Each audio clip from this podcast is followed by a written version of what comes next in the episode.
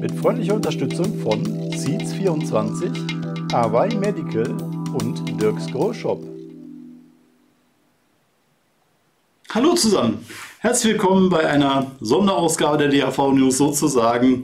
Äh, ich glaube, es ist das erste Mal, dass ich die DHV News mache, obwohl angekündigt war, dass wir sie nicht liefern diese Woche. Ähm, ich habe ein bisschen Hilfe zur Selbsthilfe bekommen, mal wieder von Martin, kann jetzt schon ganz alleine sehr gute Videos machen äh, und kann mein eigenen, mein Intro und Outro anklicken am Anfang und am Ende, so dass ihr ein halbwegs normales Video habt. Ich glaube, mit dem Ton bin ich noch nicht so 100% zufrieden, aber wird hoffentlich gehen, weil ich möchte auch zumindest teilhaben lassen an einer Geschichte, ähm, die euch wahrscheinlich interessiert, nehme ich mal an. Und wenn ich schon mal dabei bin, auch das übliche Drumrum. Äh, und das erste wäre die Vorbemerkung, dass der DAV eine neue Homepage hat. Kann man auch mal erwähnen, nachdem hier äh, Wochen und Monate lang mehrere Leute daran rum gearbeitet haben äh, und ähm, ja, sich geärgert haben und so weiter und viel irgendwie Massen Kleinkramarbeit gemacht haben. Ist immer so eine Sache, so ein großer Relaunch von der Homepage und wir haben es geschafft. Die Seite handverband.de ist jetzt im frischen Look und auch Mobile First jetzt optimiert sozusagen auf Handys. Also könnt ihr mal draufschauen, wenn ihr länger nicht mehr da wart. Ähm, ist jetzt alles ein bisschen neu und fresh auf handverband.de. Außerdem haben wir unsere Weihnachtsspendenkampagne gestartet. Deswegen unter anderem mal ja auch gar kein Video angesagt heute, weil heute ist ja auch schon das Video zur Spendenkampagne hier erschienen. Manche haben es sicherlich auch schon gesehen. Außerdem gibt es auf handverband.de einen Artikel zu dem Thema. Also welche Preise gibt es diesmal für die, bei der Verlosung bei den Teilnehmern, die ja sowas spenden und neue Mitglieder werden, jetzt in der Zeit vom 1.12. bis zum 15.02. Außerdem das Spendenbarometer auf handverband.de auf der Startseite ist auch mal wieder am Start, wie üblich. Da könnt ihr mitfiebern, wie viel reinkommt, wie viel Geld und wie weit wir schon sind auf dem Weg zum Ergebnis des letzten Jahres. Und was ich auch in dem Video schon sage, erwähne ich hier auch nochmal. Wir wollen die Spenden dieses Mal dafür benutzen, Gerichtsverfahren durchzuziehen, im Zusammenhang mit dem neuen Cannabis-Gesetz, wo wir natürlich viele Probleme sehen, viele ähm, ja, teilweise regelrecht verfassungswidrige Geschichten, ja, wo wir annehmen, dass man da vielleicht Erfolg haben könnte bei den Abstandsregelungen, insbesondere, die man teilweise gar nicht einhalten kann, ja, wenn man ja nicht sieht, irgendwie, dass in der Nähe irgendwie ein Kindergarten ist oder so und dann da ein riesen Bußgeld bezahlen soll. Ähm, dagegen kann man möglicherweise vorgehen, das werden wir prüfen, auf jeden Fall auch ausprobieren. Äh, oder ein Beispiel wäre das Hanfsamenverbot, dass das also nicht von deutschen Händlern verkauft werden darf, aber im Internet im EU-Ausland bestellt werden darf. Äh, das wird wahrscheinlich EU-rechts also widrig sein. Ja, auch ein Versuch wert. Und diverse hm, zu harte Anwendungen im Gesetz in der Praxis, wo nicht das Gesetz selber jetzt unbedingt rechtswidrig ist, aber die Anwendung, wenn man da jetzt also für irgendeine Kleinigkeit irgendwie 30.000 Euro Bußgeld bezahlen soll, ähm, oder andere Punkte, wo die Formulierungen so unklar sind, dass überhaupt erst sowieso Gerichte entscheiden müssen, was jetzt an einer bestimmten Stelle gemeint ist, ob man jetzt bestimmte Dinge darf oder nicht darf, ob man selber Kekse backen darf, zum Beispiel mit Gras drin, ähm, und wie das dann gewertet wird, wenn man diese etwas schwereren Sachen natürlich dabei hat, als die, die Besitzobergrenze dann normalerweise bei Gras dann wäre lauter solche Fragen, die da zu stellen sind und zu klären sind vor Gericht sowieso, ja, und wo wir dann auch äh, dafür äh, dazu beitragen wollen, dass da möglichst viele ähm, Entscheidungen bei rauskommen, die eben zugunsten der Konsumenten dann ausgehen. Wir werden natürlich auch prüfen, ob das Sinn macht, ja, jeweils mit den äh, Prozessen. Wir werden nicht wahllos jeden Prozess unterstützen. Ja, wenn wir uns natürlich vorher mit Juristen beraten, inwieweit das Sinn macht äh, und auch mal schauen, inwieweit man mehrere gleichzeitig, mehrere Betroffene gleichzeitig in einem Prozess zusammenfasst, ob, was da sinnvoll ist und wie weit jetzt ein Prozess alleine sinnvoll ist, um dann für die anderen mit quasi eine Entscheidung zu äh, erkämpfen, zu erstreiten. Das werden wir alles sehen, aber wir sind uns ziemlich sicher, dass dieses Cannabis-Gesetz eine Menge Möglichkeiten offen lässt sozusagen oder eröffnet auf dem juristischen Weg, da vorwärts zu kommen und auch umgekehrt ja viele Möglichkeiten den Behörden eröffnet, um weiter gegen Cannabiskonsumenten vorzugehen und äh, da wollen wir natürlich nicht alles mit euch machen lassen sozusagen und dann auch da dagegenhalten mit den Spenden, die ihr dieses Jahr für die Weihnachtsspende für den Handverband rüber wachsen lassen könnt. Äh, unsere politische Arbeit zur Verbesserung des Cannabisgesetzes machen wir natürlich sowieso weiter, auch unabhängig von der Spendenkampagne. Äh, die politische Arbeit geht weiter, natürlich auch dann Richtung Säule 2 Gesetz. Ähm, ja, und auch sicherlich über die nächste Bundestagswahl hinaus noch ähm, wird es noch zu tun geben bei der Verbesserung des aktuell ja, im Prozess befindlichen Gesetzes. So, aber da will ich jetzt genau drauf kommen, ja, wo ich denke, das interessiert euch vermutlich und da gibt es Neuigkeiten seit der letzten Ausgabe. Erstens, dass sich die Ampelfraktionen auf eine endgültige Version des Cannabis-Gesetzes geeinigt haben, hatte ich letzte Woche schon gesagt, aber da war noch nicht klar, welche Einigung das genau mit sich gebracht hat. Da war ja nur bekannt, dass Lauterbach schon gesagt hat, was schlecht geblieben ist sozusagen, dass nach wie vor der Konsum in den Clubs verboten sein wird und dass weiterhin essbare Cannabisprodukte verboten bleiben sollen. Da war Lauterbach ganz stolz, dass er das irgendwie durchgesetzt hat, dass weiter restriktiv bleibt.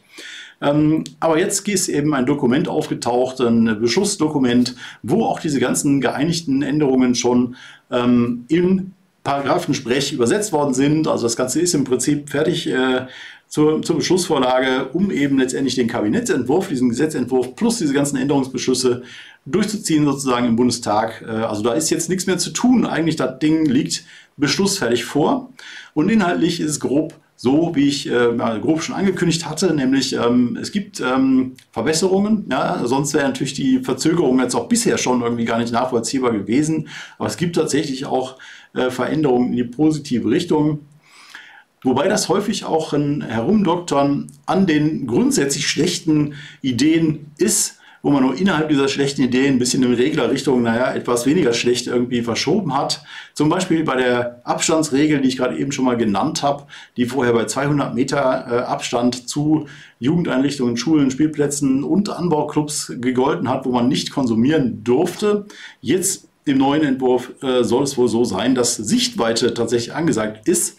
Das war auch äh, unser Vorschlag, wenn ihr überhaupt irgendwie so ein Abstandsdingens irgendwie zu jungen Leuten haben wollt, macht doch Sichtweite, ja, oder in unmittelbarer Umgebung, haben wir gesagt, ja, in unmittelbarer Nähe von Kindern. Immerhin Sichtweite ist jetzt geworden äh, und nicht mehr als 100 Meter. Also die 100 Meter sind da auch noch als Höchstgrenze für die Sichtweite quasi eingetragen, aber es kann doch weniger sein, ja, weil ähm, Nebel oder so, ja, äh, da kann auch weniger als 100 Meter sein. Auf jeden Fall Sichtweite ist angesagt.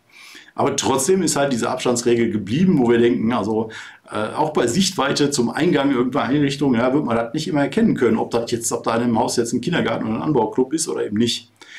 Ähm, die Besitzmenge für zu Hause beim Eigenanbau ist erhöht worden. Das war ja auch eine unserer wichtigsten Forderungen, weil bei 25 Gramm Obergrenze getrocknete Ware oder auch frische Ware, frisch geerntete Ware äh, die dann ja zusammenschrumpelt, vielleicht zu 5 Gramm getrocknetem Gras, ist kein Eigenanbau machbar gewesen, das haben wir auch sehr deutlich gesagt. Äh, und da ist was äh, passiert, aber eben auch nur wieder herumdoktern in der grundsätzlich schlechten Idee der Obergrenze des Cannabisbesitzes für zu Hause. Wir hatten ja vorgeschlagen, macht es wie in einige kanadische Provinzen gar keine Obergrenze für zu Hause oder wie British Columbia, die kanadische Provinz, ein Kilo für zu Hause. Ähm, jetzt sind 50 Gramm draus geworden statt 25, ja, immer noch ein bisschen albern. Aber auch der Aspekt, dass frisches, frisch geerntetes Cannabis viel schwerer ist, frische Blüten, ist jetzt berücksichtigt worden. Also leider nicht genau gesagt worden, wie viel. Ja, das war ursprünglich, hörte sich das so an bei den Politiker-Aussagen, dass da jetzt Faktor 1 zu 5 wie in Kanada gilt. Da haben wir jetzt 250 Gramm.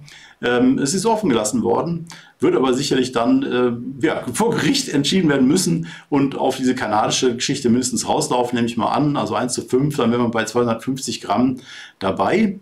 Es ist auch äh, so Forderung erhört worden, dass eine Übergangsregelung geschaffen werden muss per Ordnungswidrigkeit, wenn man leichte Überschreitungen hat, also 26 Gramm Besitz oder vier Pflanzen statt drei.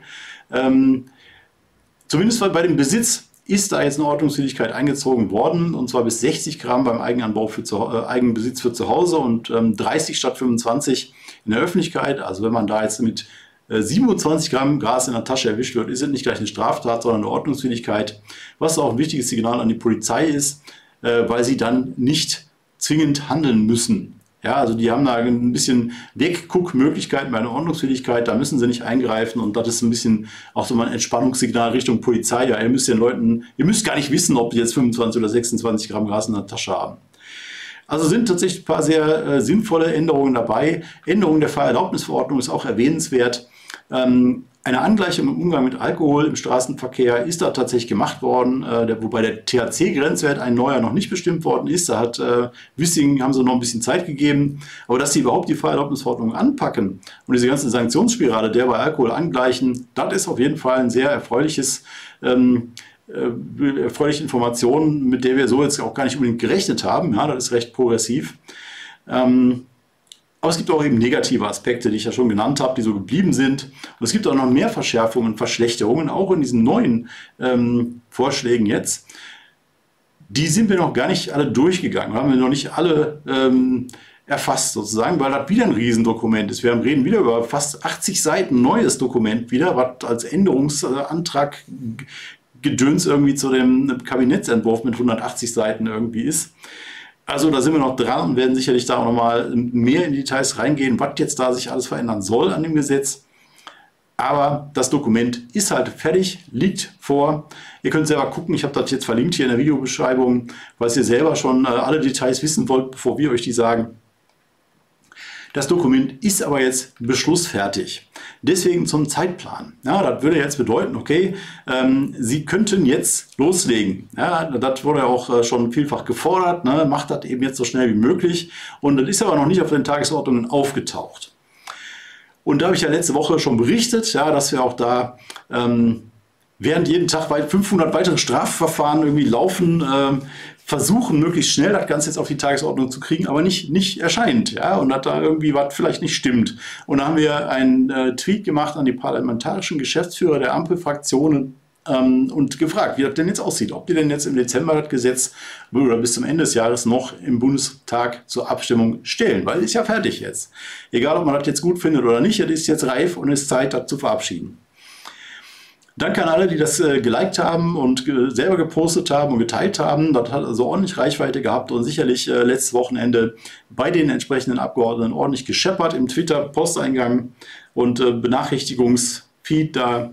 Ähm, und dann dachten wir eigentlich, ne, die Sache hat sich äh, erfolgreich quasi erledigt, weil Kirsten Kappert-Gonter, die drogenpolitische oder cannabispolitische Sprecherin der Grünen-Fraktion, ähm, gesagt hat, angekündigt hat, Abstimmung im Bundestag in der nächsten Sitzungswoche.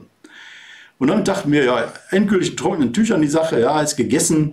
Ähm, können wir unsere Spendenkampagne ausrichten auf ein existierendes Cannabis-Gesetz und äh, Gerichtsverfahren äh, schon mal ankündigen und so weiter. Ähm, aber wir wollten nochmal sicher gehen, ja, und ich habe dann nochmal nachgefragt bei den parlamentarischen Geschäftsführern per E-Mail, dann nochmal per Telefon, als dann ne, nicht gleich eine Antwort kam. Und heute kam die Antwort von Katja Mast. Deswegen mache ich diese News hier sozusagen, um euch das mitzuteilen. Äh, mindestens dafür sind sie es wert, finde ich. Und sie schreibt, beziehungsweise ihr Büroleiter, die Arbeit an einem Cannabis-Gesetz ist bereits weit fortgeschritten. Aktuell finden noch Gespräche und Beratungen dazu statt. Das ist ein üblicher Prozess im parlamentarischen Verfahren. Wenn diese abgeschlossen sind, kann das Cannabis-Gesetz im Deutschen Bundestag aufgesetzt werden. Das ist der Hammer. Ja? Also damit widerspricht Katja Mast von der SPD sogar der Aussage, dass die inhaltlichen Beratungen abgeschlossen sind. Ja, wir waren davon ausgegangen, geht jetzt nur noch um die Frage, wann kommt das denn jetzt überhaupt zur Abstimmung endlich? Ja? Kriegen die noch zwischen die ähm, Haushaltsberatungen rein, die ja auch ziemlich katastrophal gelaufen sind mit diesem ähm, riesen Milliardenloch, was sie da jetzt gerade haben, ne? und wo man sich fragt, so haben die jetzt Angst vor dem Cannabisgesetz, das auch noch irgendwie da in diesem Misere mit reinzubringen oder was? Ähm, aber sie sagt halt auch, dass noch inhaltliche Beratungen stattfinden. Ja, und das ist eigentlich ein bisschen shocking, nachdem halt alle gesagt haben, alle drogenpolitischen Sprecher der äh, Fraktionen und Lauterbach alle gesagt haben, irgendwie, ja, wir, wir, haben uns geeinigt, ja, alles klar, die Sache ist erledigt. Und jetzt sagen die, finden noch Beratungen statt und danach kann es dann irgendwie in den Bundestag. Also die inhaltliche Abgeschlossenheit sozusagen wird da von der SPD mit dieser Formulierung angezweifelt, denke ich. Also, also kann man nicht anders verstehen eigentlich, ne? finden noch Beratungen statt und ist parlamentarischer Prozess halt, ist üblich. Ähm, und der Zeitplan natürlich auch. Ja. Also die haben jetzt nicht gesagt, äh, ja, also das kommt jetzt noch im Dezember äh, in den Bundestag.